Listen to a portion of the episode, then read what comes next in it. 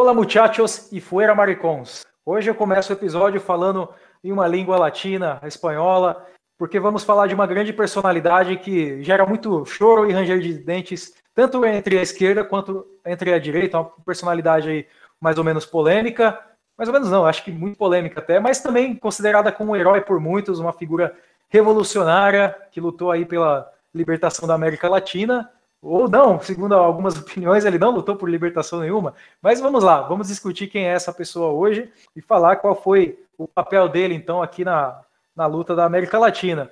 Essa pessoa é o Che Guevara, uma grande personalidade na Revolução Cubana, é, teve também um papel é, de guerrilha lá na África, morreu na nossa querida América Austral, né, aí dentro, aí no nosso querido continente, e deixou um grande legado revolucionário que inspira diversas pessoas hoje. Vamos é, não só na esquerda, apesar de ele ter lutado aí num movimento de esquerda, ser uma figura tradicionalmente vista como uma figura da esquerda, ele também inspirou pessoas também de fora da esquerda, como veremos nesse episódio, né? Ah, e para conversarmos sobre esse assunto de hoje, temos aqui convidados muito especiais que são fãs da, da obra, da vida do Che Guevara e que vão esclarecer aí alguns pontos para a gente, né? Quem que foi o Che Guevara? Ele realmente lutou então pela libertação da América Latina? Ele lutou contra o imperialismo? Ou quem, quem que foi essa figura? Então vamos lá. Para compor a nossa roda de conversa de hoje no Pisando em Brasa, o podcast que, como vocês já sabem, é a alegria da dissidência brasileira. Temos aqui o camarada Luiz Campos, que é o responsável pelo podcast Prosa, Viola e Cachaça, podcast aí muito bom, recomendadíssimo para você que gosta da cultura caipira, da música, a cultura tradicional do Brasil como um todo, também não só a cultura caipira. É, ele é historiador também, professor, e já participou de episódios anteriores nossos. Então, Luiz Campos, seja bem-vindo ao nosso episódio. Fuzilamos sim e continuaremos fuzilando. É isso aí, camaradas. Bom dia, boa tarde, boa noite aí, dependendo do horário que cada um esteja assistindo. E já peço desculpas de antemão, porque não vai dar para falar sobre tudo do Che Guevara, é muita coisa, mas é uma alegria estar participando aí para falar dessa personagem que eu admiro tanto. É isso aí, fiquem conosco, porque o Che Guevara realmente é uma personalidade fascinante. Goste você dele ou não, você vai aprender muita coisa hoje aqui nesse podcast, em vez de você ficar ouvindo outros podcasts aí, outros programas que falam muitas abobrinhas, né? É, aqui as informações são seguras. E também participando da nossa roda de conversa de hoje, também um conhecido já de vocês participou do nosso episódio sobre futurismo, o camarada Manuel Dornas, que é da Nova Resistência em Minas Gerais, estudante de psicologia. Seja aí bem-vindo à nossa roda de conversa de hoje, Dornas. Salve, camaradas, salve aí a todos os ouvintes. É um prazer enorme estar aqui mais uma vez falando sobre essa figura tão interessante que é o Che Guevara, né? E ao mesmo tempo uma figura tão mal compreendida aí, sobretudo por alguns nacionalistas aí de terceira posição e também por alguns ditos comunistas aí, os comunistas pós-modernos, né? Eu já vi é, nego achando bandeira do Lula vestindo peito do Che Guevara, então assim, coisa de gente doida, tá ligado? E, e é isso, mano. Prazer enorme estar aqui mais uma vez. Muito obrigado aí. E espero que esclareça muitas coisas aí durante a conversa. É, já, é isso aí, vamos esclarecer tudo hoje. Para fechar a nossa roda de conversa, então, temos a participação do Isaac Santos. Isaac Santos é psicólogo, ele é camarada da Nova Resistência no Rio de Janeiro e vai conversar um pouco a respeito dessa personalidade grandiosa que é o Che Guevara. Seja bem-vindo.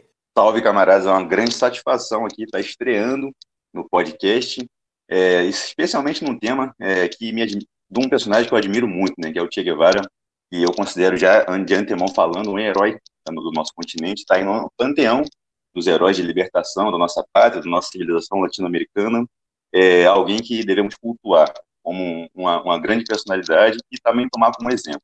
Vamos falar um pouco disso aí hoje.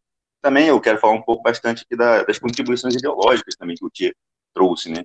E, se possível, uma interpretação do Tia a partir da quarta teoria política. É isso aí. Isso aí, estreamos e continuaremos a estrear, né? Parafraseando o camarada Tia. É isso aí.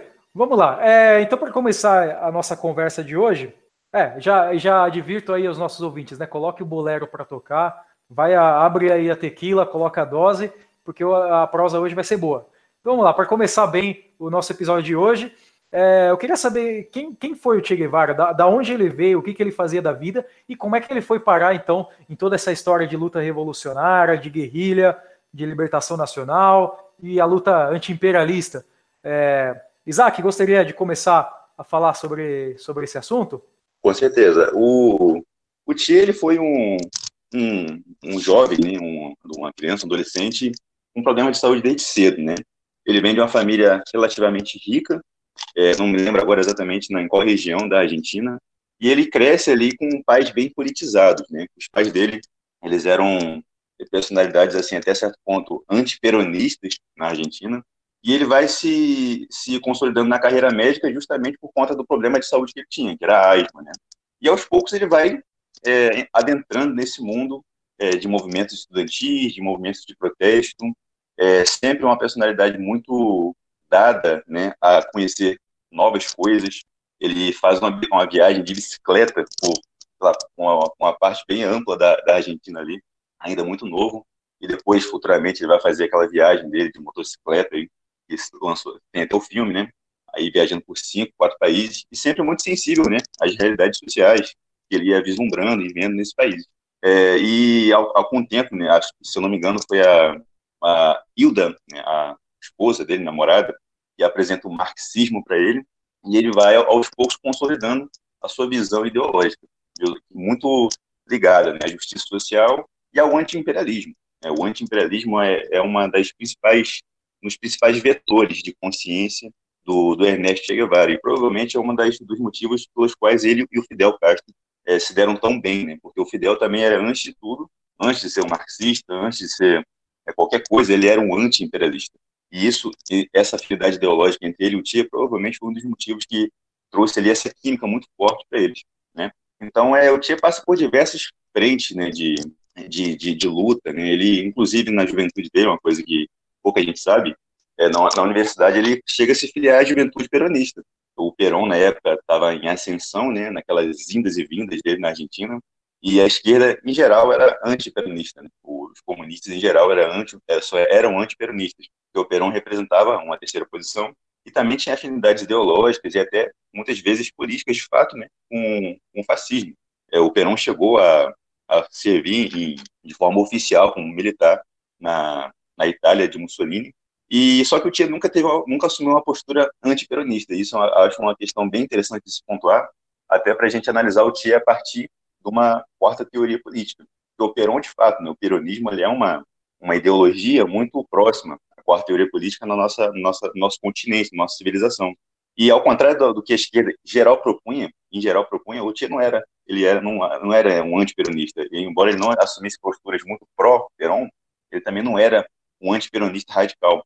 E na própria juventude dele, né, tem um caos interessante e um, alguns militantes é, peronistas radicais, eles de, marcaram um protesto para apedrejar, enfim, depredar um Calton Clube na Argentina. E o Che, assim, estudante na época, é, nos primeiros anos dele na universidade, ele vai também, ele é criticado pelas pessoas, porque o Perón, naquela época, ainda não tinha anunciado, enfim, uma neutralidade, ou melhor, ele ainda era neutro em relação à Segunda Guerra, né, em relação aos lados, né, que, como Vargas também era, ele tinha uma pressão para assumir um lado, né, a favor do, do, dos aliados, né, digamos assim, a favor do, do Ocidente contra o nazifascismo, mas o Perón decidiu ficar neutro durante muito tempo. E nesse período de, é, o, o Perón ainda era, era, neutro. E aí esse, houve esse protesto peronista, digamos assim, nessa, nesse cálculo, inclusive o Tia também foi lá, enfim, tacar pedra, porque ele acreditava que mais importante do que qualquer coisa era ser contra a oligarquia e ser contra também os poderosos. Né? Então, é, esses sentimentos, né, essa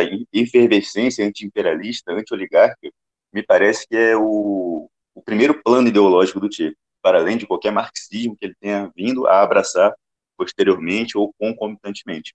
É, e já aproveitando também o embalo dessa questão do Fidel Castro, é, e como é que foi que o, o, o Che então entrou em, em, contato com o Fidel Castro? Quem que era o Fidel Castro quando o Che o conheceu? Tá, eu vou tentar contar de maneira resumida essa história para não ficar aqui oito horas contando essa história. Bem, é, como o camarada Isaac citou, né, o Che ele fez várias viagens pela América Latina. É, precisamente falando, três viagens. Na primeira viagem foi é, uma viagem sozinho que ele fez, depois ele fez uma viagem com um amigo dele, e nessa viagem ele teve esse despertar político, né? Apesar dele ser um cara sempre que já teve essa, essa sede de conhecimento, essa sede de, de desbravar o mundo e esse tipo de coisa. Mas numa terceira viagem, é, por vários lugares que ele passou, ele foi parar na Guatemala. E a Guatemala, ela estava passando por um processo de agitação política muito forte. O governo da Guatemala estava sofrendo um golpe militar, orquestrado pelos Estados Unidos e tal. E ali ele se envolveu com os grupos revolucionários e esses grupos não faziam muita coisa também. Ali ele ele começou a adquirir essa, essa ideia de ação dentro da revolução, de revolução armada e tal. E estando lá na Guatemala, ele conheceu alguns exilados cubanos é, Cuba também passava por uma, por uma ditadura, ditadura do Fulgêncio Batista, e um, um pequeno grupo liderado pelo Fidel tentou derrubar esse governo, e aí eles falharam e foram exilados. Alguns foram para Guatemala e alguns foram para o México. E o, o Che encontrou esses, esses exilados lá na Guatemala. A situação na Guatemala se agravou e tal, eles tiveram que fugir, e aí o Che, com a ajuda da, da embaixada argentina na Guatemala, ele fugiu para o México. E lá no México, por uma dessas coincidências da vida, ele reencontrou alguns desses, é, esses exilados, desses revolucionários cubanos. E entre esse grupo estava o Raul Castro, Raul Castro que é o irmão mais novo do, do Fidel, que por sua vez apresentou né, o Che pro, pro Fidel. E aí ele foi num, essa história até um, tem até um certo folclore nessa história, assim, eles foram, ele foi num jantar é, para encontrar com o Fidel e tal. Dizem que o Fidel chegou atrasado e falou por três horas no jantar, deu um discurso político no jantar. O Fidel era famoso por seus discursos longuíssimos e tal. E depois desse jantar, eles ficaram batendo papo, eles ficaram conversando, e o Fidel é, contou sobre né, os planos de voltar a Cuba e tentar novamente a, derrubar a ditadura. E dizem que a oratória, o carisma do Fidel era tão genial, tão mágico, que no final da noite o Che já estava recrutado, já assinou os papéis, já sou parte do movimento e tal. Então, é, depois a gente fala com mais, mais detalhe da Revolução Cubana em si, né, da invasão de Cuba, mas é, basicamente era isso, respondendo a pergunta do camarada, né, quem era o Fidel? Fidel ele era um jovem advogado, formou um grupo revolucionário, né, o movimento 26 de julho, que tentou derrubar essa ditadura do Fulgêncio Batista, falhou na primeira tentativa por creio eu, principalmente por, nesse momento ainda, por ser um movimento muito uh, restrito, era um movimento que ainda não tinha um apoio popular muito forte, deu errado e aí eles foram né, exilados para o México e lá encontraram Tia e formaram um grupo aí, um pequeno grupo que tentou uma segunda vez e obviamente deu certo. E você, Dornas, como que você conheceu então a figura do Che? O que, que ela tem?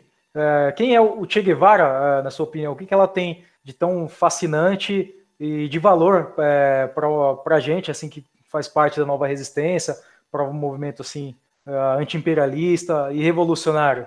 Bom, o Che Guevara é uma figura, sobretudo, muito interessante porque, sobretudo, pelo caráter é, revolucionário dele, né? O modo de vida que ele, que ele trilhou é, assim, espetacular, né? Completamente é, incondizente com a moral comum, com o, o, modo de vida comum, né? Burguês e tal. Porque para um cara, né? Em 52, na adolescente, é, sai andando com uma motocicletinha América Latina inteira, né, velho? É assim, é, despreocupado com, com a família, com qualquer coisa do tipo, não, um cara completamente desapegado, porque é, quando ele amadureceu politicamente, ele, ele, se tornou um cara completamente possesso pela ideia da revolução. Então, assim, é, a, a revolução para ele era um parâmetro moral, de certo modo, porque, como bem abordou o Ho né, no livro da moralidade, da, da moralidade da revolução, ele, ele fala muito a respeito desse caráter é, moral que o revolucionário passa a adotar quando possesso pela revolução, que é de que tudo que aquilo que é, desencadeia o surgimento da revolução é, é, do bem e tudo aquilo que atrapalha esse desencadeamento é, é mal. Então, assim, é um cara completamente possesso por essa ideia e, e, e faz de tudo para é, alcançar o objetivo final, que é a revolução. Né? De certa forma, chega a ser uma forma de misticismo. Para entender o Che Guevara, é necessário, antes de tudo, saber o que, que é o que é ser revolucionário, o que é revolução. Tanto que muitos é, pensadores do século passado discutiram essa, essa questão do que é ser um revolucionário, do que é uma revolução. Digo isso porque existiu um, um psicanalista unguiano chamado Colin Wilson, que ele discute é, a respeito no seu livro O Outsider, a respeito de algumas figuras históricas que, que constituíam um arquétipo psicológico as quais o revolucionário, por exemplo, a figura do revolucionário, por exemplo, se encaixava. Né? Mas um dos pensadores também brasileiro, inclusive, que é o Glauber Rocha, uma figura muito pouco apropriada por, pelos movimentos nacionalistas. Qualquer movimento, na minha opinião, qualquer movimento nacionalista, revolucionário, devia é, estudar e aprimorar o pensamento desse cara no século XXI, como o Glauber Rocha, né, escreveu alguns ensaios, né, para quem não sabe, o Glauber Rocha, ele era um cineasta, escreve, é, produziu e dirigiu filmes brilhantíssimos, como é o caso do Deus e o Diabo na Terra do Sol, e ele escreveu dois manifestos, o, o Estética da Fome e a Estética do Sonho. E no Estética do Sonho, na tentativa de explicar o que é revolução, o que é a figura do revolucionário, ele escreveu um excerto belíssimo. É, eu vou até ler ele aqui agora, que é o seguinte: é, a razão dominadora classifica o misticismo de irracionalista e o reprime a bala. Para ele, tudo que é irracional deve ser destruído, seja a mística religiosa, seja a mística política. Aí que é a parte mais interessante. Ele fala assim: a revolução, como possessão do homem que lança sua vida rumo à ideia, é o mais alto astral do misticismo. As revoluções fracassam quando esta posição não é total, quando o homem rebelde não se libera completamente da razão repressiva, quando os signos da luta não se produzem ao nível de emoção estimulante e reveladora, quando, ainda acionado pela razão burguesa, método e ideologia se confundem a tal ponto que paralisam as transações da luta. Nesse, nesse sentido, é, eu acho que o Che Guevara se encaixa perfeitamente nesse ser, porque, como consta a própria biografia dele, né, ele era um sujeito completamente possesso pela ideia da revolução, como eu abordei antes. Né? É, o próprio Che Guevara, né, é, em função desse fundamento moral que eu comentei né, a respeito da revolução, ele distanciou da própria família, que, como abordou aí pelos camaradas, tinha um, raízes antiperonistas, né? Então, é, em resumo, é isso aí.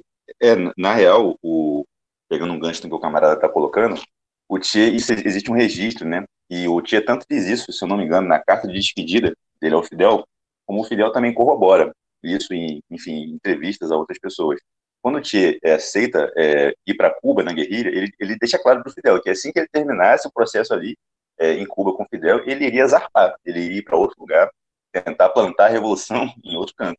Tanto é que, enquanto ele está em Cuba, isso no pós-revolução, porque ele passa um, bastante tempo em Cuba, ele começa a articular é, peças no tabuleiro de xadrez para um levante revolucionário na Argentina, inclusive mantendo é, uma, uma interlocução muito profunda e até muito interessante com o John William Cook, que foi um, aí um, um peronista destacado que acabou sendo exilado em Cuba e que fazia intermediação entre o Perón e Cuba. Né? O, o, o John William Cook ele, ele seria, por assim dizer, como é, ele estaria para o Perón como o, o Nicola Bombassi né, estaria para o Mussolini, por assim dizer. É, seria um, um, radical, né, um dissidente radical um pouco mais é, à esquerda, assim, entre aspas, que ficava ali tentando jogar o Perón, influenciar o Perón para assumir uma postura também nesse sentido. Então, enquanto o Perón está exilado na Argentina, na Argentina não, na, na Espanha, o Perón está exilado da, da, Argentina na Espanha, o John William Cook faz várias pro, propostas para o Perón voltar, é, se mudar para Cuba.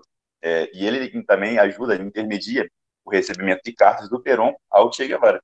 É, e até é interessante também comentar que o, o, o Perón, quando Che morre, né, e o Perón ele escreve um discurso né, pró-Che, um discurso enaltecendo o que o Perón chamou da epopeia do Che, né, da, da, da, saga do Che, por assim dizer, colocando ele como uma figura heróica, ele também menciona esse episódio que o camarada Campos comentou, que foi da, da, da evasão do Che, né, da, da Guatemala para o México, né, através da embaixada da Argentina. O Perón ele, ele menciona que ele, ele providenciou, ele, ele, atuou ativamente nesse ponto ajudando o Che, enfim, aqueles exilados saírem é, para o México. Né? Então, é, de fato, assim, o Che ele, ele tinha essa, essa, ele começa a fazer essa interlocução e começa a medir se de fato ele poderia é, contar com, com esses se ele quisesse fazer um levante revolucionário na Argentina, que era de fato o plano que ele tinha. Ele tinha essa, essa existem vários biógrafos dele que colocam é, essa intenção dele e, e nos diários dele também está colocado algumas coisas sugestivas nesse sentido que assim como ele participou de um levante revolucionário em Cuba,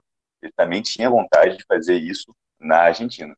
Muito embora a relação dele com o Perón né, é, fosse muito vacilante. Né? Ele, ele encarava o peronismo com ceticismo, é, a ponto de não ter certeza se o Perón iria, de fato, alavancar uma revolução social, mas também ele se coloca como uma, uma oposição muito ferrenha àqueles que derrubaram o Perón, porque reconhecia que, de fato, aquilo ali era obra americana, né? era obra da, da embaixada americana, enfim, do, do, imperialismo como um todo. E como eu disse, né, anteriormente, o, fôlego revolucionário do Che, é, o fôlego ideológico do Che passa essencialmente pela questão do anti-imperialismo.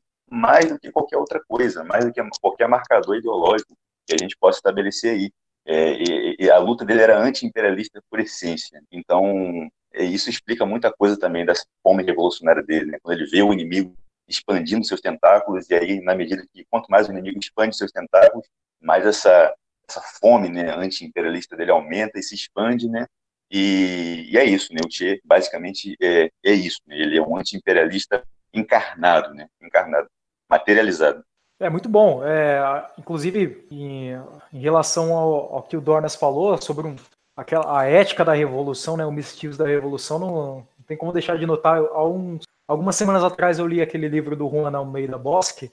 O Juan Almeida Bosque ele foi um dos revolucionários que estava na, na guerrilha em Sierra Maestra, guerrilha cubana, e ele tem um livro que se chama Sierra Maestra, que conta a experiência da Revolução Cubana ali da guerrilha durante aquele período na Sierra Maestra, que foi um, uma localização na ilha cubana que é, tinha uma importância estratégica chave.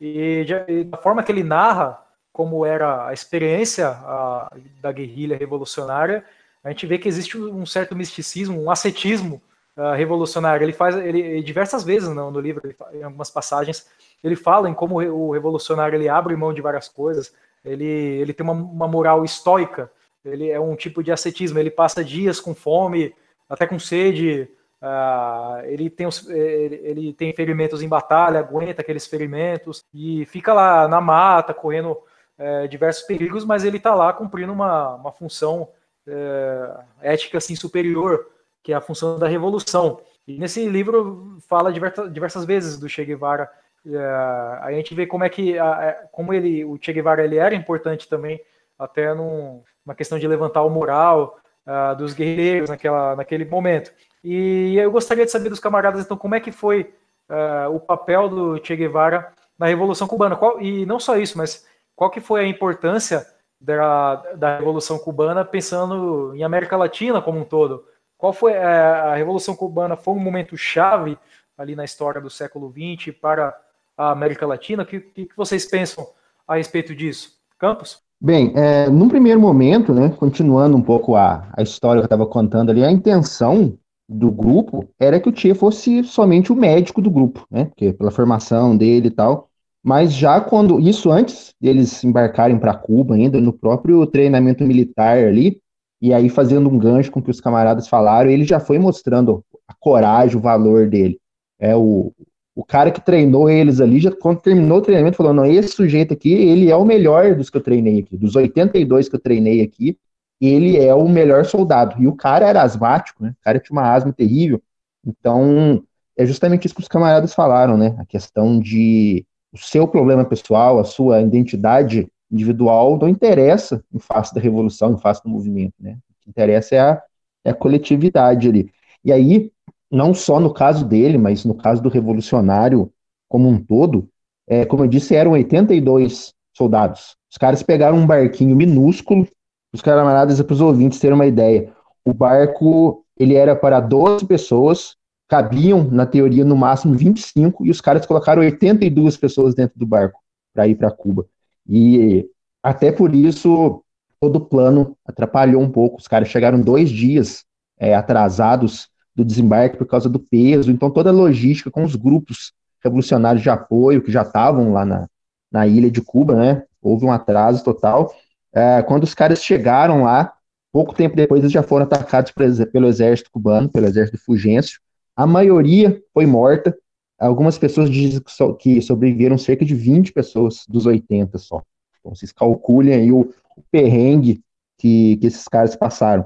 E aí, esses 20 ainda ficaram todos é, separados em grupos perdidos um dos outros. Aos poucos, eles foram se reorganizando, se reencontrando com a ajuda dos camponeses e tal. E isso foi muito importante. Né? Falar a língua do povo, falar a língua do campesinato ali, que foi o que foi dando é, sustância para o grupo, né? Foi aumentando o grupo é, revolucionário aos poucos. E aí eles conseguiram ir para Serra Maestra, que o camarada Nogueira citou, né? E a Serra Maestra, ela é uma, uma coisa, uma personagem importantíssima na história, né? Além de ser o quartel-general deles, um ponto estratégico dentro do território cubano, a gente pode falar que ela é quase que um aliado ali, né? Ela é quase que um soldado também ali, porque é, é, foi indispensável a questão do terreno e a ajuda dos locais, né, dos, dos campesinos ali, dos populares ali, porque os caras jamais conseguiriam se deslocar ali sem aos poucos é, eles fossem recrutando. E aí, respondendo, né, que o camarada perguntou, que eu já estou falando muito,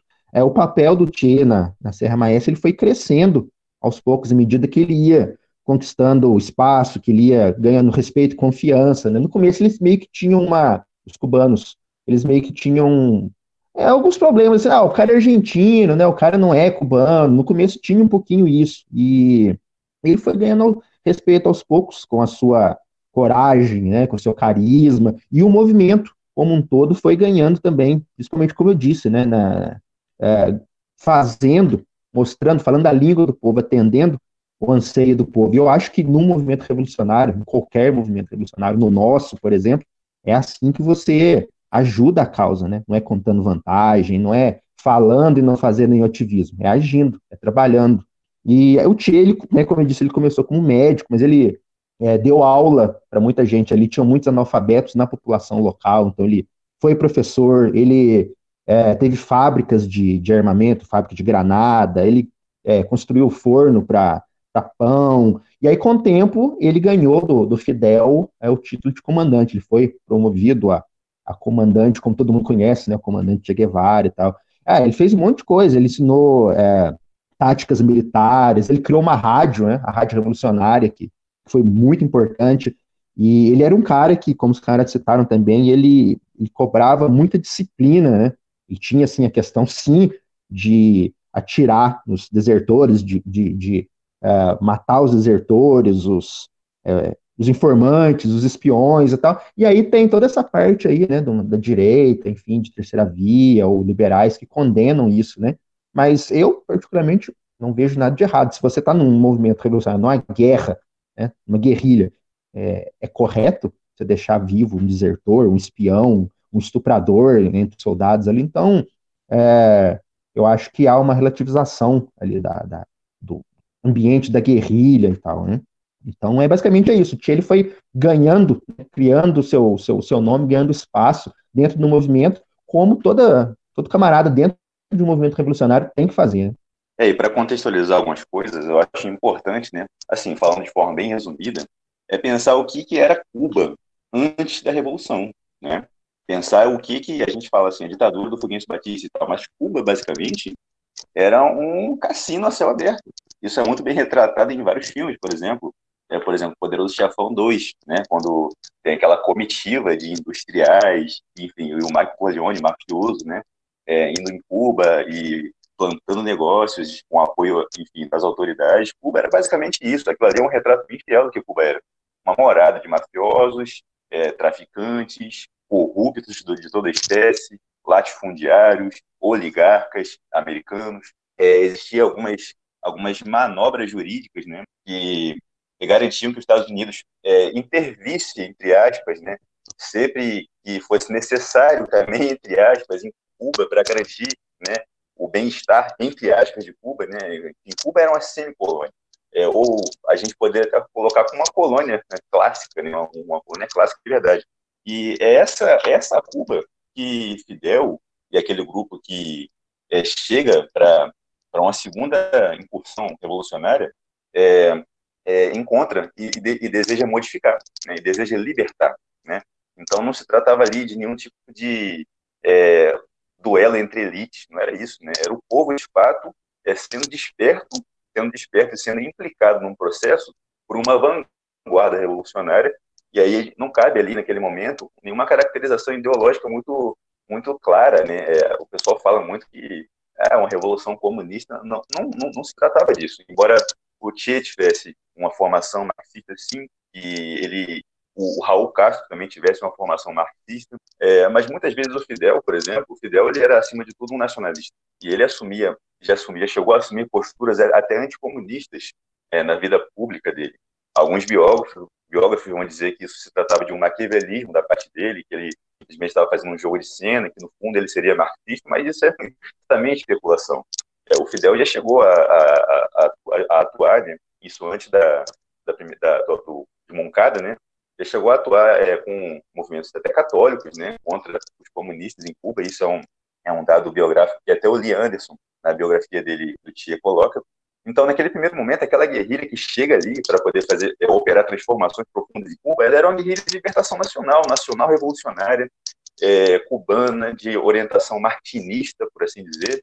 E é isso que ela deseja fazer, libertar a pátria dela, como um dia, no passado, é, ela foi liberta por José, José Martí e outros, outras figuras da nossa civilização. Então não cabe ali uma caracterização muito clara como uma é comunista. É, é, e ainda que fosse também, é, diante do panorama que se apresentava naquele lugar, naquela ilha, como um puteiro americano, né, como um, um, um local de corrupção, de imoralidade, um reduto de corruptos, de traficantes, de bandidos, ainda que fosse comunista, isso seria de menos, né, porque acima de tudo o que conta é destruir a oligarquia e o liberalismo americano. Não, é. A, a, gente tem que entender que Cuba só se tornou um país comunista por razões de sobrevivência. Porque, porra, uma ilha minúscula comparado aos Estados Unidos, né, que queria peitar os Estados Unidos, país a qual era subserviente, ele teve que, de alguma forma, naquele contexto da Guerra Fria, se aliar à única potência daquela época que tinha armamento é, e armamento, posicionamento geopolítico, assim, que tinha capacidade para confrontar os Estados Unidos, que era a União Soviética, né? Tanto que é, é, esse apoio rendeu, é, essa aliança né, entre Cuba e, e, a União Soviética rendeu assim, a, apoios magníficos. Chegou até aquele episódio da crise dos mísseis, que foi uma resposta à invasão da Baía dos Porcos, se não me engano, que uma resposta a uma tentativa de anticastristas, anticatristas, né, de, de derrubar a revolução, né, daí depois disso, se não me engano, isso foi em, em 52, não, não, não, não, isso aí foi muito depois, foi na década de 60 já. Porra, os caras implementaram uma, é, mísseis balísticos em Cuba, assim, foi por razões de sobrevivência, certo? Eu imagino que se fosse outro contexto, um contexto pré-Guerra Fria ou, ou pós-Guerra Fria, eu imagino que Cuba teria tomado uma orientação político-ideológica muito diferente daquela que foi tomada, foi tomada naquele contexto devido, ao, devido aos posicionamentos políticos de, do Che e do Fidel, né? Como bem abordou o camarada. Eu acho que para resumir tudo que os camaradas falaram duas coisas aí, né? Primeiro, sobre a questão de é, saber o anseio do povo, saber ler o momento da sociedade para saber que agora é a hora para a gente fazer a revolução. Né? Você ter o apoio de outros grupos também, né? Porque existe um pouco a ideia de que é, o, o, só existia o grupo da Serra Maestra, né? não tinha outros grupos, não, tinham grupos na cidade também, outros partidos apoiando também. Então era um movimento conjunto, um movimento que soube ler muito bem o momento certo da revolução. Isso é muito importante, né? Não adianta você simplesmente exportar a revolução de um país para o outro achando que vai funcionar, não é, não é tão, infelizmente, não é tão simples assim. E sobre essa questão da, da aliança com a União Soviética, é questão de realpolitik, né? É simples, a política de verdade no mundo real se faz assim, né? É fácil você criticar textos de internet, associação de fulano com fulano, né? Mas na guerra revolucionária, na sobrevivência da nação, as coisas não são tão simples assim, né?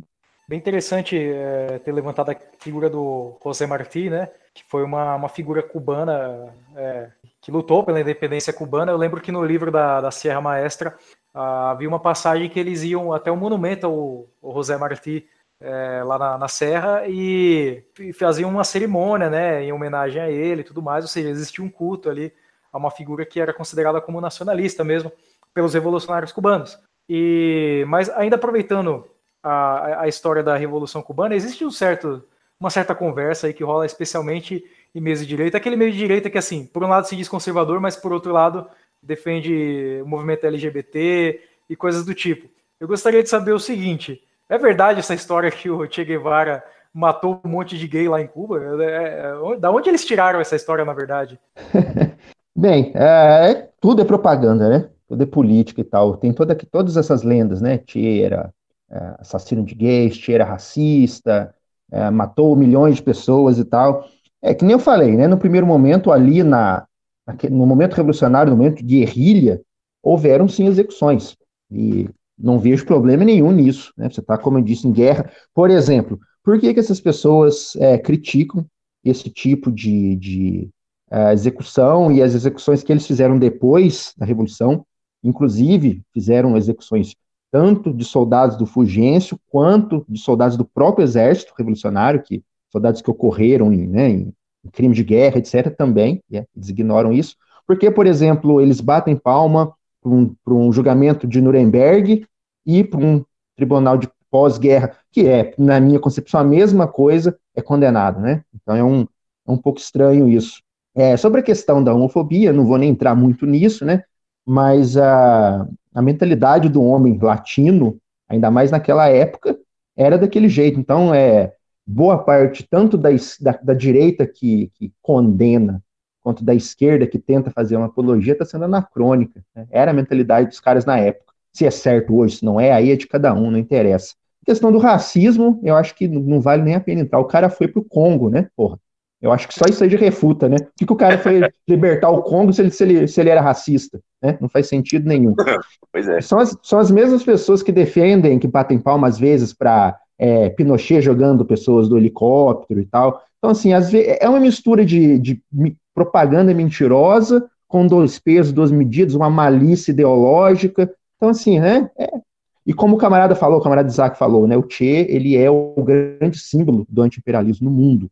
Então, quando você demoniza o cara que é o grande símbolo do anti-imperialismo, você está demonizando o anti-imperialismo, de certa forma. Ele é um grande signo, né? ele é o grande, o grande resumo é, simbol, simbólico ali do negócio. Então você demoniza o cara, você meio que inviabiliza a luta. Enquanto o Che continuar demonizado tanto pela, pela direita, tanto quanto por parte da dissidência também, que ainda está presa em amarras ideológicas do passado, o caminho de entrada para um anti-imperialismo latino-americano, de fato, ele está tampado, ele está ali destruído, porque né, o cara que é, sim, doa, quem doer, aí o choro é livre, é o grande, é, o grande resumo, a grande porta de entrada, a grande maneira de entender o anti-imperialismo está sendo ali demonizada, né?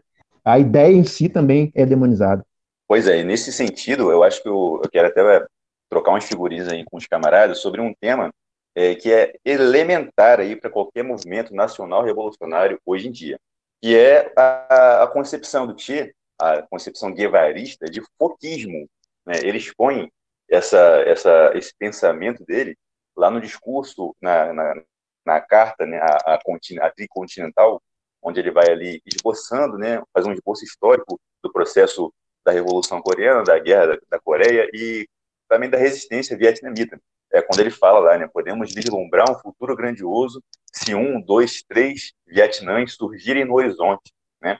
E aí ele vai estabelecendo ali a concepção dele, que pode ser resumida da seguinte forma: o imperialismo ele é um grande, uma grande, tem diversos tentáculos, ele é um monstro com diversos tentáculos, e é necessário que espalhemos pequenos focos de incêndio em cada um desses tentáculos para ir incinerando essa estrutura de poder imperialista de baixo para cima e aos poucos golpeando ela, tanto materialmente, mas acima de tudo, moralmente.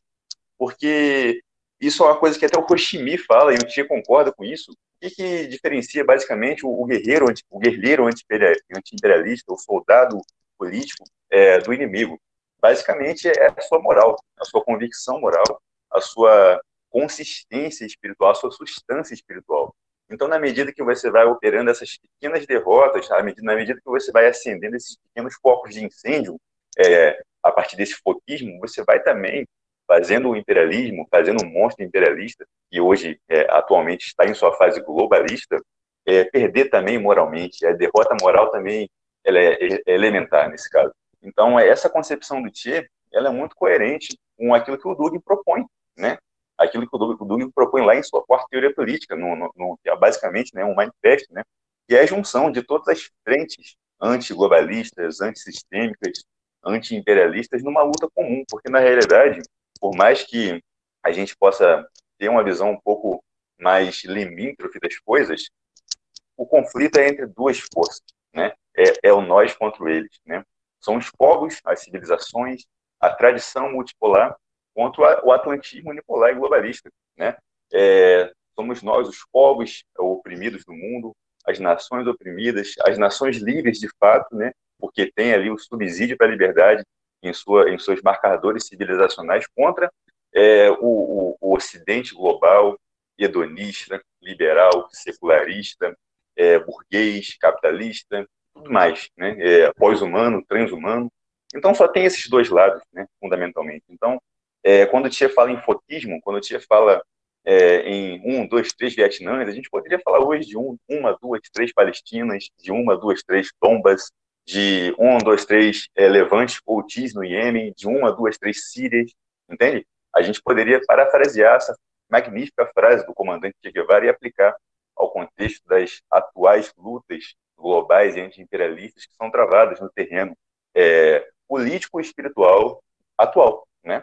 Então existe esse paralelo muito forte entre o chamamento fundamental da quarta teoria política e essa concepção tática e estratégica do Che. Como o camarada aí comentou sobre é, atear fogos de incêndio, focos de incêndio em, em vários locais para ver se acaba com o demônio do, do imperialismo, às vezes esses focos de incêndio eles não são bem sucedidos, porém eles deixam um legado importantíssimo. Como o camarada Campos aí é, comentou, ele, o Che Guevara ele viaja para o Congo, né, na tentativa de iniciar um movimento guerrilheiro, né, ajudar o movimento guerrilheiro para organizar é, a, na República Democrática do Congo em 65, dois anos antes dele ser morto na selva boliviana, né. Daí é, é um episódio triste da vida dele porque ele começa o relato assim, é, esta é uma história de um, esta é a história de um fracasso, porque não foi uma revolução bem sucedida, certo? Não, não sucedeu nada. Mas, mas, acontece que, embora tendo sido um fracasso, a rebelião do Congo serve como ensinamento para muitas figuras interessantes na África, como é o caso do pan-africanista e marxista heterodoxo Thomas Sankara, que inclusive a imprensa chegou a chamar ele de maneira pejorativa de Che Guevara africano, né? Mas que acabou, né, caindo como um elogio, né? Para quem não sabe, o Thomas Sankara ele nasceu uma coluna francesa do noroeste da África e que ele nomeou, depois de ter conquistado a hegemonia do território, como Burkina, porque era esse o nome do, do partido dele e tal na época, ele chamava Burkina Faso, alguma coisa assim, se eu não me engano. É, o Burkina, Burkina né, era um, um, país árido, mas que almejava ser autossuficiente. Né? De acordo com o próprio Sankara, é, ele queria transformar o, o país em que ele vivia em, uma, em um lugar ambientalmente sustentável, porque, porra, um país árido pra cacete, assim, né? Completamente subserviente à França, era uma coluna francesa. Tudo deles dependiam da boa vontade, né, da França. Daí, né, depois que o, o Sankara tomou o poder, ele construiu centenas de novos poços, né, reservatórios, é, ensinou agricultores a combater a erosão do solo para transformar o, o país num, numa, um país é, é, autossuficiente, de certo modo. Mas infelizmente essa revolução foi muito tarde, né? A revolução do Thomas Sankara foi muito depois da morte de Che Guevara e já no término da Guerra Fria, foi em 85, a, a Guerra Fria terminou em, em 90 e o próprio Sankara morreu alguns anos depois, morreu em 87, morreu, morreu agredido, a pancada, se não me engano. Embora foi um período, embora tenha sido um período breve, de um período breve assim que rolou uma revolução na África, foi um período que até hoje inspira muitos é, pensadores é, africanos a, a construírem um pensamento contra-hegemônico na contemporaneidade, como é o caso do Ken Seba, que é, o, Dug, o próprio Dugin, Alexander Dugin, mentor da quarta política, chegou a, a nomear, é, chegou a definir o Ken Seba como uma esperança da luta multipolar da África. Então, é, essas revoluções, esses focos de incêndio, embora às vezes não tenham sido bem sucedidos naquela época, elas são de suma importância até para é, é, estimular uma certa esperança, né, um certo, é, como é que eu falo, né, um, um certo ensinamento, né, para a contemporaneidade, para os pensamentos contra-hegemônicos da contemporaneidade. É muito bem lembrado, camarada. É, inclusive, sobre o Kemiseba ou Kemiseba, tem um vídeo na, no canal da Nova Resistência que fala que, que o, o Kemi, Seba fala sobre como que a França ainda domina é, financeiramente os países africanos. É uma colonização a partir da moeda, colonização pelo franco. E aí, os nossos ouvintes, né, se vocês quiserem saber mais a respeito disso, como essa colonização financeira por parte da França dos países africanos acontecem, procurem no nosso canal o vídeo do Kemi Seba. É, e é isso aí. Ah, maravilha. É, uma, uma, uma coisa interessante de se notar é que o governo do Fulgêncio Batista antes da Revolução era extremamente corrupto, era um cassino mesmo, como o Isaac falou. E até, até a cultura né, ali de filmes hollywoodiana mostra isso, como, como isso era, era realizado. E é irônico quando você vê justamente hoje essa mesma direita que sempre tem esse discurso anticorrupção, é, acaba vendo, demonizando a Revolução Cubana, quando a Revolução Cubana lutava contra um regime corrupto, um regime extremamente corrupto que tornou o país um cassino. Então é, a gente vê aí as, as ironias dessa direita conservadora de hoje, né? Mas isso aí, maravilha. E já aproveitando que falamos da experiência no, no Congo do Che Guevara, eu gostaria então de saber é, como foi o Che Guevara após Cuba, como foi a, a o, o que, que foi o Che Guevara após essa revolução cubana. É, sabemos que o Che Guevara ele teve mais uma experiência final revolucionária aqui na América do Sul, mas essa experiência também fracassou. E, e por que, que ela fracassou? Por que, que a guerrilha na Bolívia não deu tão certo quanto em Cuba? Bem, é, para encurtar a história, né? Assim que a Revolução Cubana deu certo, ele, o, ele teve alguns cargos ali antes de, da tentativa do Congo da tentativa da Bolívia. Ele foi primeiro comandante da, da prisão de guerra, cuidou da questão das, das execuções, como eu citei. Ele cuidou também da questão da reforma agrária, que é, é um tema muito importante. Eu acho que dá um episódio do podcast só sobre reforma agrária, sobre né, reforma agrária nos diversos países, essa questão. Ele foi meio que uma, um embaixador, um diplomata de Cuba também, fez várias viagens, ele cuidou da, da questão da alfabetização, ele foi ministro da indústria, ele foi uma espécie de ministro da economia, ele chegou, por incrível que pareça, até ser presidente do Banco Nacional de Cuba. Mas como o camarada Isaac citou, é, ele já tinha combinado que ele ia exportar a revolução para outros lugares, né? E aí ele foi para o Congo, e aí foi né, um fracasso, como os camaradas citaram também, por vários motivos, né? É, teve toda uma sabotagem ali da CIA, questão da língua também, né? falta de disciplina dos soldados e tal.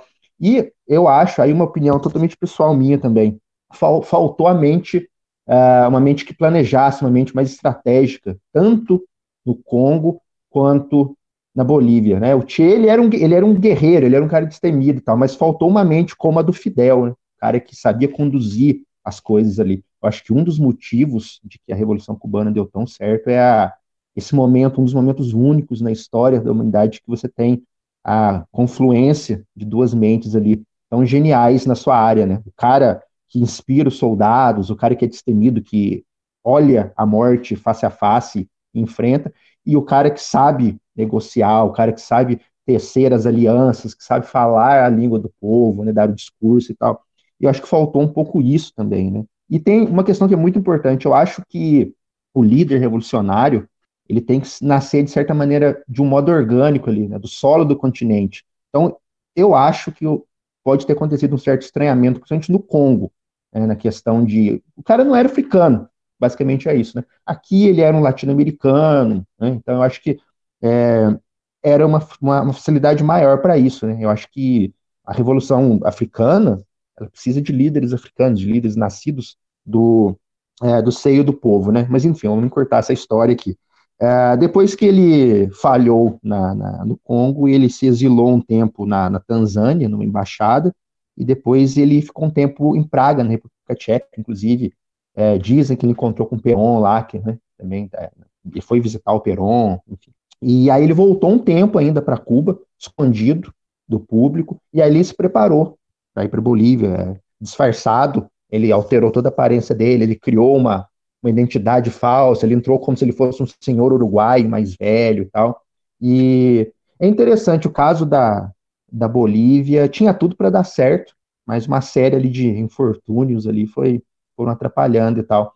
É, primeiro, eu acho que é, a questão do foquismo, que o camarada Isaac citou, é, é, um, é uma teoria muito interessante, mas é, faltou também o, a, a, questão de análise do momento ali. Né? Talvez não fosse o, o momento exato para aquele tipo de, de, uh, de atitude, para aquele tipo de trabalho guerrilheiro na, na Bolívia. A população não deu bola os caras. Os caras chegaram lá, não foi igual Cuba, que eles conquistaram o povo e tal. Então foi bem complicado isso. É, eles, os rádios que eles tinham para comunicação com a Havana estragaram.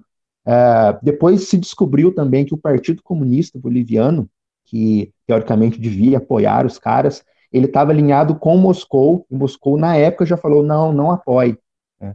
É, o partido boliviano ele estava muito mais próximo é, de Moscou do que de Havana, então é, teve ali essa, essa balança de poder que, que atrapalhou os caras. E o Che, é, apesar das suas qualidades, nós estamos enaltecendo aqui, ele era um cara, é, de certa forma, um pouco intransigente, coisa que o Fidel não era. Então, é, para ele negociar com os, com os uh, revolucionários bolivianos, com o povo, houve uma certa dificuldade, assim. Então, foi uma mistura, encurtando e resumindo, uma mistura de é, infortúnio, de azar mesmo, né, de falta de análise, talvez, no momento, de, de uh, não conseguiram conquistar os corações do, do, do povo e tal, e, para variar também, os Estados Unidos ali atrapalhando, né, os caras mandaram... O exército boliviano era fraco na época, eles tinham chance de ganhar, eles tiveram até umas duas ou três batalhas ali que eles, que eles foram bem sucedidos. O exército boliviano era bem despreparado, mas os caras mandaram é, uns sujeitos barra pesada da CIA para treinar e tal, e isso também foi, foi é, um momento de azar para eles. Então eu acho que foi basicamente isso. Acho que não houve o vínculo carismático, né, as pessoas gostam desse termo, entre, entre o, o grupo do Chile e seus 50 soldados que estavam super bem equipados com a população, com os movimentos antiimperialistas da Bolívia. É, mas é, é isso aí, né, não, não, há dúvida de que, de fato, haviam várias falhas e limitações logísticas, técnicas e táticas né, muito, muito grandes. Né? Mas uma coisa que é interessante também comentar é que o Che era um cara inteligente, então ele sabia que em algum momento é, aquilo iria conduzir à morte dele.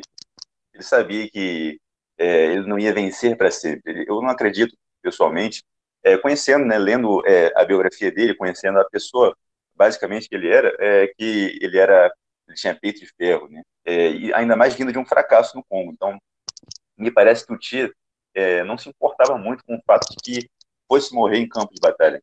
Ele tinha essa essa inclinação a olhar a morte mesmo é, nos olhos, sem nenhum medo, sem nenhum ressentimento, já que chegou a minha hora, minha hora é essa, e pronto.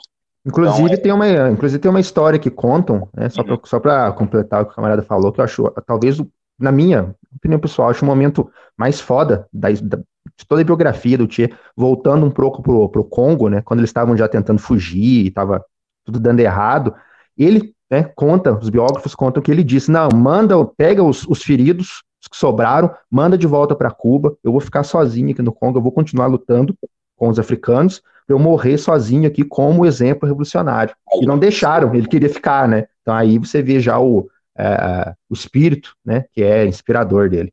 Exatamente. Então, assim, tem uma arte lá na, na nossa, o nosso camarada Guilherme Herrero fez uma vez lá na página Laocratia, que tem, né, o Tchê, e aí tem lá é uma, uma, uma citação ali sobre a morte, né, e que é muito comum aí, né, é, viva a morte, né, e que é muito comum nos meios dissidentes. Então, acho que o Tchê era isso, ele não tinha medo da morte. Ele encarava a morte de fato, assim, ele sabia que em algum momento a experiência dele iria conduzi-lo aquilo. E aí, é, essa, esse detalhe é, traz contornos muito mais heróicos à saga dele, né? Porque o que, que basicamente, qual é a conclusão da saga do herói? É a tragédia, né? O herói que tem o seu destino trágico já colocado, né? Ele luta contra forças que estão para além do seu, seu domínio, contra forças é, imensas, cósmicas, e ele, mas mesmo assim ele vai. Né? Então o Tia é, é heróico até nesse sentido tradicional, no sentido de encarar essas forças, independente do destino dele ser esse, né? ser a tragédia. Ele olha para a tragédia de frente e vai. Né? É muito, isso é muito coerente, muito condizente com, com o que ele foi, né? um aventureiro, um guerreiro, é, alguém dado às escaladas, às grandes viagens, ao desprendimento. Tem uma citação dele que ele fala, né, o, guerreiro, o revolucionário é, acima de tudo, um asceta. É, tem um registro dele falando isso, é, se não me engano, no livro dele, é, O Homem e o, Socialismo de Cuba. Então ele tinha tudo, toda essa, essa mística, essa dimensão espiritual, essa, essa dimensão moral espiritual né, no, no, que ele fazia. Então a gente colocou aqui o anti-imperialismo como um vetor importantíssimo para entender o Che. E também eu coloco esse segundo, esse como um segundo componente, né? Essa, esse heroísmo de base, né? esse heroísmo no sentido pleno do termo, de, de, de que sua trajetória toda, por mais gloriosa que seja, desemboca na tragédia. Eu fazendo um exercício de imaginação agora, totalmente meu, assim, eu acho que o grande anseio na alma do Che, eu acho que o grande sacrifício heróico dele, se ele pudesse escolher, eu acho que com certeza seria na Argentina, né? Eu acho que até a questão da Bolívia mesmo, ali já de uma proximidade maior, né? talvez já fosse uma, uma maneira estratégica de exportação da Revolução para a Argentina, né? É uma pena que, que, que, isso não tenha se, se, se realizado. É, de fato, é, a, Argentina passou por muitas convulsões, né, no período, é, vamos colocar aí, maduro do Che, né, onde ele já não era mais um jovem universitário, ele tinha um diploma e já estava, enfim, buscando viver a vida dele.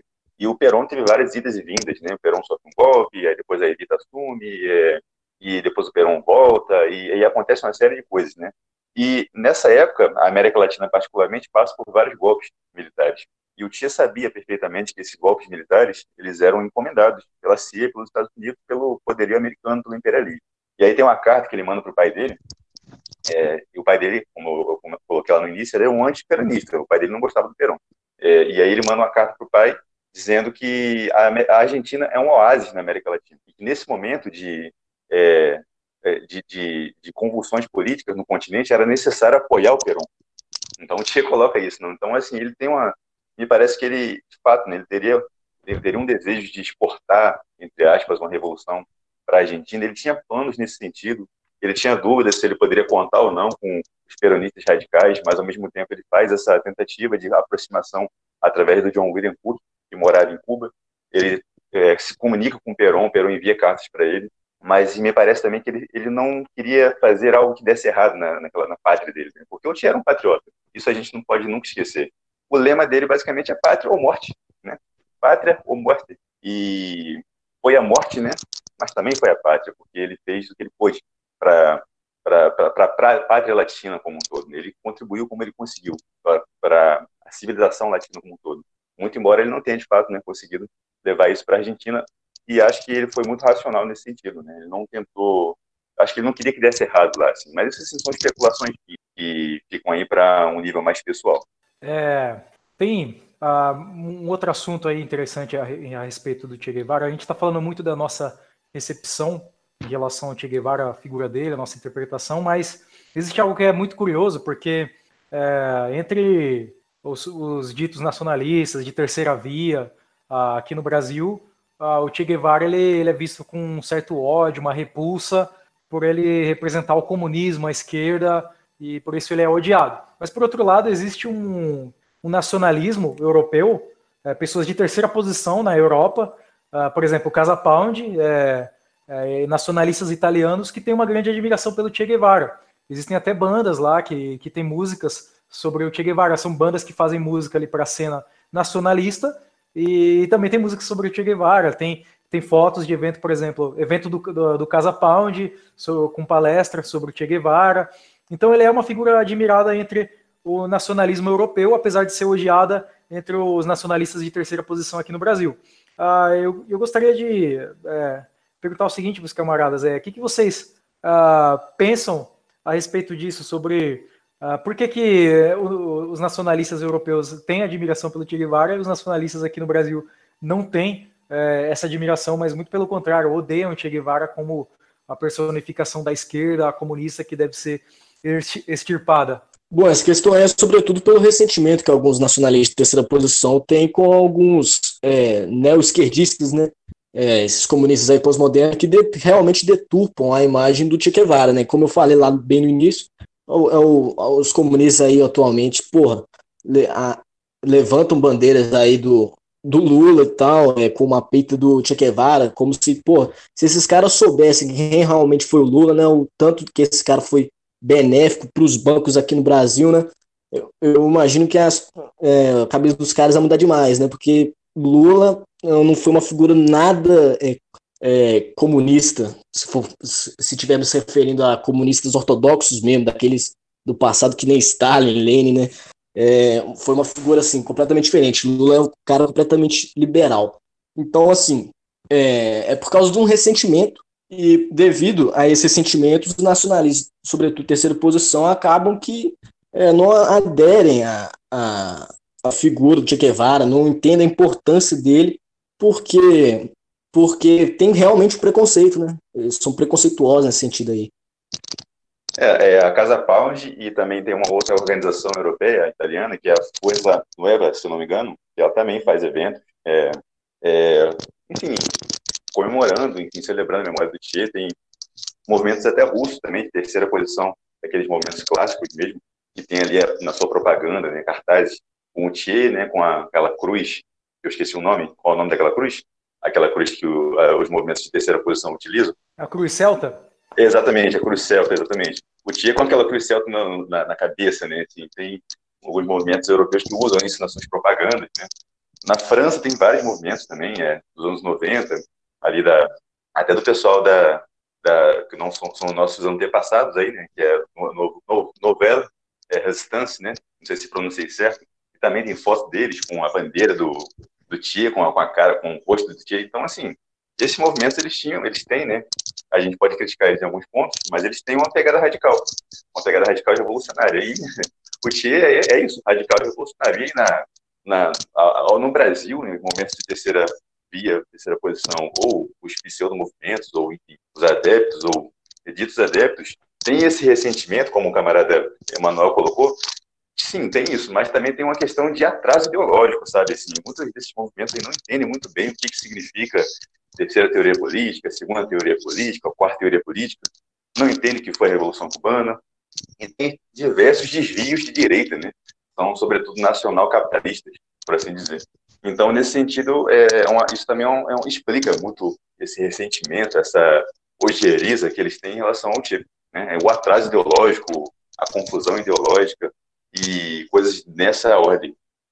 Essa é a grande prova de que, pelo menos aqui no Brasil, nós, de quartoria, nós somos os verdadeiros nacionalistas, né? Porque, modéstia à parte, as nossas análises conseguem fazer isso que o camarada Isaac citou, saber separar os elementos. Ah, mas o cara era marxista. E daí, é saber você pegar o, o edifício teórico, o edifício do pensamento, desmontar aquele pensamento, né? pegar as peças, pegar os elementos que nos interessam e desprezar os outros. Né? Você não precisa seguir o pensamento do cara à risca. Você tem todo o caráter é, antiimperialista, o caráter nacionalista, o caráter de pátria, de grande pátria latino-americana, né? Então, que são super aproveitáveis para a gente no quesito político, na questão política, toda a questão metafísica de, de heroísmo, de disciplina, né? E por coincidência, não, esses movimentos da assim chamada terceira via, esses garotos que acham que são estátuas gregas e têm é, é, ojeriza por Cuba, ojeriza pela Venezuela, são caras completamente indisciplinados, que não conseguem manter um movimento com meia dúzia de pessoas,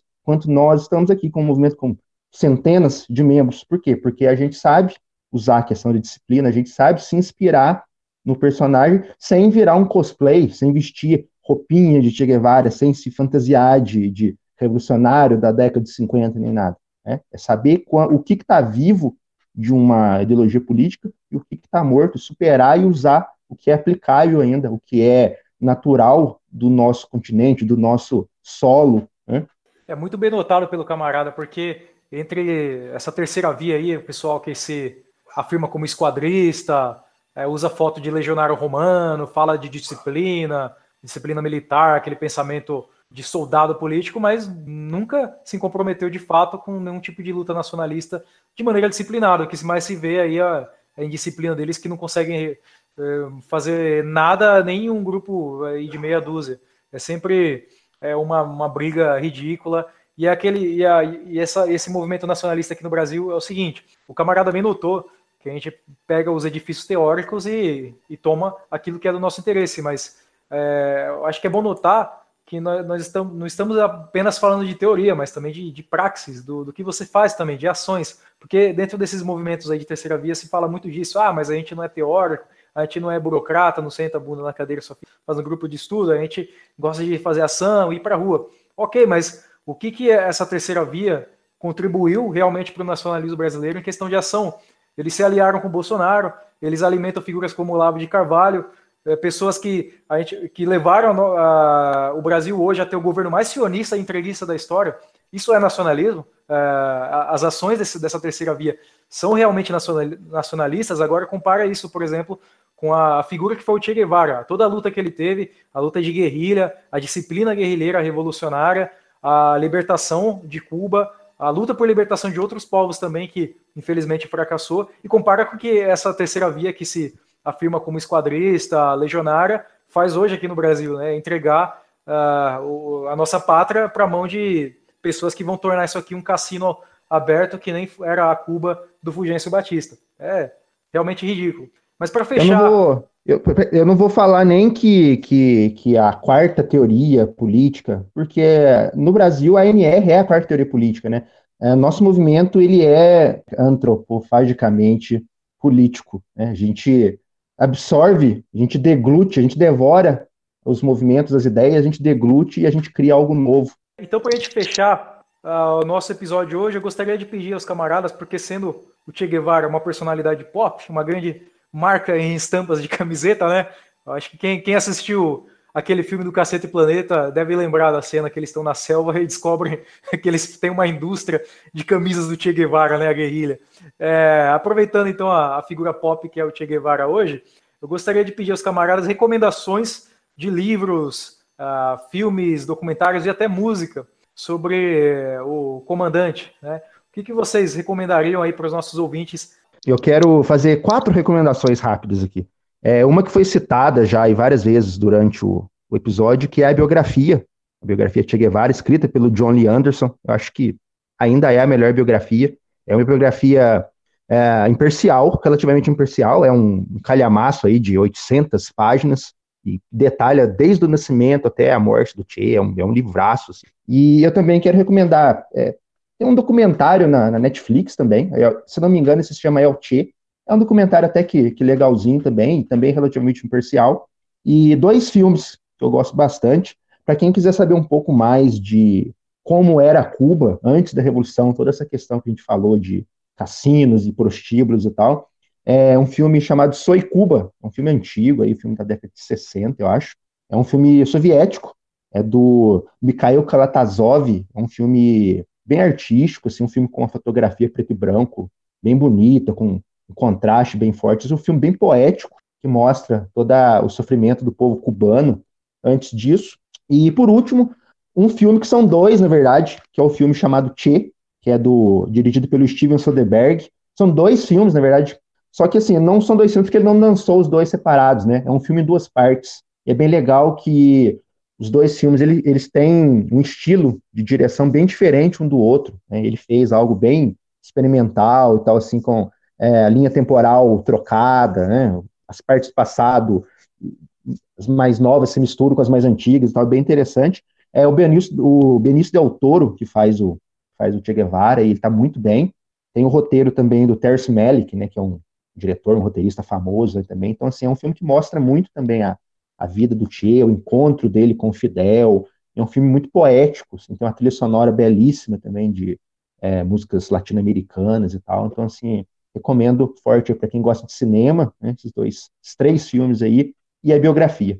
Não, eu vou, eu vou assistir esse filme hoje. E esse filme que o camarada aqui nos colocou, eu já vou assistir agora quando acabar o, a nossa, nossa conversa aqui. Recomendo fortemente, camarada. Esse filme Che, acho que ele é de 2008, Isso. ele é excelente. É a primeira vez que eu assisti esse filme, eu era meio moleque ainda, meus pais assistiram em casa, e eu lembro que ele. Eu não entendia nada né, de política na época, era moleque e tal. Uh, e ele me causou uma impressão assim bem forte. Eu, eu fiquei bem admirado pela personalidade do, do Che Guevara no filme, né? Ele, ele, era, ele pareceu de uma maneira heróica e mas também trágica, especialmente no segundo filme que já é a experiência dele na Bolívia. Reza assisti... a lenda, reza a lenda, camarada, que esse filme ele foi, foi exibido num festival de cinema em Cuba na época do lançamento e muitos é, camaradas que conheceram o Che né, pessoalmente na época aplaudiram de pé o Benício Del Toro e falaram assim que é o Che, você encarnou o Che. É, é, esse filme muito bom mesmo, excelente. Eu, eu gostei do primeiro, o, a primeira parte do filme porque ela intercala com, com a, o discurso que ele fez lá na, na ONU, Exato. uma entrevista também. É muito bom mesmo esse filme. É, recomendadíssimo aí para os nossos ouvintes, se vocês quiserem assistir um, um, bom filme. Eu assisti ele de novo, né? Ano passado, agora já um pouco mais consciente dessas questões políticas e é, é realmente um dos melhores filmes que eu já assisti. E, e Dornas, gostaria de fazer recomendações também? Bom, a recomendação que eu tenho aqui não é necessária, não é sobre o Che Guevara, mas é tange o Che Guevara, porque é sobre um movimento que é, de certa forma, se inspirou é, na figura do Che, que é o, o movimento alemão chamado é, o Fação do Exército Vermelho. Né? Existe um filme excelente, enfim, o filme chama The Baden-Meinhof Complex e conta a história do, da fração do Exército Vermelho, que foi um movimento rebelde, é, é, jovem, né, um, composto por estudantes, de uma repórter também, e excelente. Filme excelente. Esse e... filme também é muito bom. É um tema é. que rende outro episódio, né? Dá para fazer um episódio é, só sobre esse grupo também. É, um, é um, foi um movimento de assim, uma história intrigante, né? Deu, deu o que falar na época, inspirou muita coisa e tal. Esse filme é muito bom também para quem quer entender aquela época na Europa. Não vou falar que são os anos de chumbo, porque esse ano de piombo, né? Esses anos de chumbo, eles geralmente. É, esse nome é usado para se referir ao período da Itália, né? Mas teve esse movimento na Alemanha mesmo, que foi inspirado na guerrilha cubana. Esse é um filme muito interessante mesmo, uh, ah, para entender uma questão histórica. É, e, e, e, também eu acho que ele também é uma boa reflexão sobre a viabilidade de uma luta armada de guerrilha e já em, um, em uma democracia assim ocidental, como era, por exemplo, a Alemanha, que, pelo menos na minha opinião, já me parece um pouco inviável esse modelo de guerrilha revolucionária em um país uh, dessas democracias ocidentais, porque como se, quem para quem assistiu esse filme, né, o Bader-Meinhof Complex, vai ver que o governo, né, a polícia, a inteligência, eles têm um papel muito fundamental uh, para suprimir essa, esse movimento de guerrilha, o que torna isso muito mais difícil, né, um movimento de guerrilha num, num tipo de país assim. Eu gostaria também de deixar uma recomendação para os nossos ouvintes, né, de música. Existe um, uh, um músico muito bom cubano, Carlos Puebla, que ele fez alguma, alguns boleros sobre, uh, a, sobre a Revolução Cubana, e ele tem uma música muito bonita que é sobre o próprio Che Guevara, né, que é Hasta Siempre Comandante, que vocês vão ouvir aí no fechamento do episódio. Tem outras músicas também, como uma música sobre o Camilo Cienfuegos. Eu comentei também sobre a cena nacionalista italiana e a admiração que eles têm pelo Che Guevara. E existe uma banda interessante também, que é o Antica Tradizione, que eles têm uma, uma canção que chama Comandante, que é sobre o Che Guevara também. E, além disso, o próprio livro que eu já citei durante o episódio, Serra Maestra, do Juan Almeida Bosque. Um livro muito bom para quem quer ler um relato militar, é, ver como o que, que é o, o, que, que era o guerrilheiro, como ele via a experiência de guerrilha ali do, no meio da selva, da floresta. Ele lembra um pouco aqueles relatos clássicos de, de guerra, como você vê, por exemplo, Júlio César, Xenofonte, aqueles tipos de literatura mais clássica, né, em sentido de narrar uma experiência militar. E para fechar então o nosso episódio, é... Isaac, gostaria de dar aí uma recomendação? É, não, é, eu já estou saindo daqui com várias recomendações interessantes para ler e assistir, especialmente o filme que o camarada Campos comentou. E eu também, eu endosso a recomendação dele sobre o livro do Lee Anderson, calhamaço aí de 800 e poucas páginas, muito detalhado, com informações muito interessantes. E também queria é, recomendar um livro aqui que não é exatamente sobre o Che, mas sobre a Revolução Cubana, que se chama Dissidentes ou Mercenários? Objetivo, liquidar a Revolução Cubana, que é de um jornalista chamado é, Hernando Calvo Ospina, e ele, esse livro ele vai, vai falar aí da, da participação da CIA, as diversas participações da CIA para tentar derrubar a Revolução Cubana e também como várias ONGs, né, é, é, como até a Anistia Internacional, operaram também com o, poder americano para nesse sentido. Então, eu deixo essa recomendação aí é, para quem tiver mais interesse em entender as articulações por trás é, dos inimigos da Revolução Cubana e endosso também o livro do Lee Anderson. Assim, leiam esse livro que ele é bom mesmo. E também para fechar aqui é, nossa conversa de hoje, eu queria dar uma lida num trecho da carta que o general Juan Perón escreveu ao movimento peronista em ocasião da morte do Che. Né? Abre aspas, ele começa falando assim: É com profunda dor que hoje recebi a notícia de uma irreparável perda para a causa dos povos que lutam pela libertação. Nós que temos abraçado esse ideal, nos sentimos atados a todos aqueles que, em qualquer lugar do mundo e sob qualquer bandeira, lutam contra a injustiça, a miséria e a exploração. Nos sentimos atados a todos aqueles que, com valentia e resolutividade, enfrentam a velocidade irracível do imperialismo, que, em cumplicidade com as oligarquias apátridas, apoiadas por militares títeres do Pentágono, mantém o povo sob opressão. Hoje caiu em luta, como um herói, a figura jovem mais extraordinária que deu sua vida à Revolução Latino-Americana. Foi morto o comandante Ernesto Che Guevara. Sua morte me corrói a alma, porque ele era um dos nossos, talvez o melhor. Um exemplo de conduta, desprendimento, espírito de sacrifício, renúncia. A profunda convicção na justeza da causa que abraçou lhe deu a força, o valor e a coragem que hoje o elevam à categoria de herói e de mártir. É isso aí. Esse foi o Pisando em Brasa, o podcast que é a alegria da dissidência brasileira. E é, deixem seus comentários sobre o que, que vocês acham do assunto, o que, que vocês acham de Che Guevara. É, deixem sugestões aí para os próximos episódios também. Compartilhem com seus amigos, com seus colegas de faculdade, com todo mundo que a quem o assunto for interessante. E hasta sempre! Aqui se queda la cara la entrañable transparencia de tu querida presencia, comandante Che Guevara.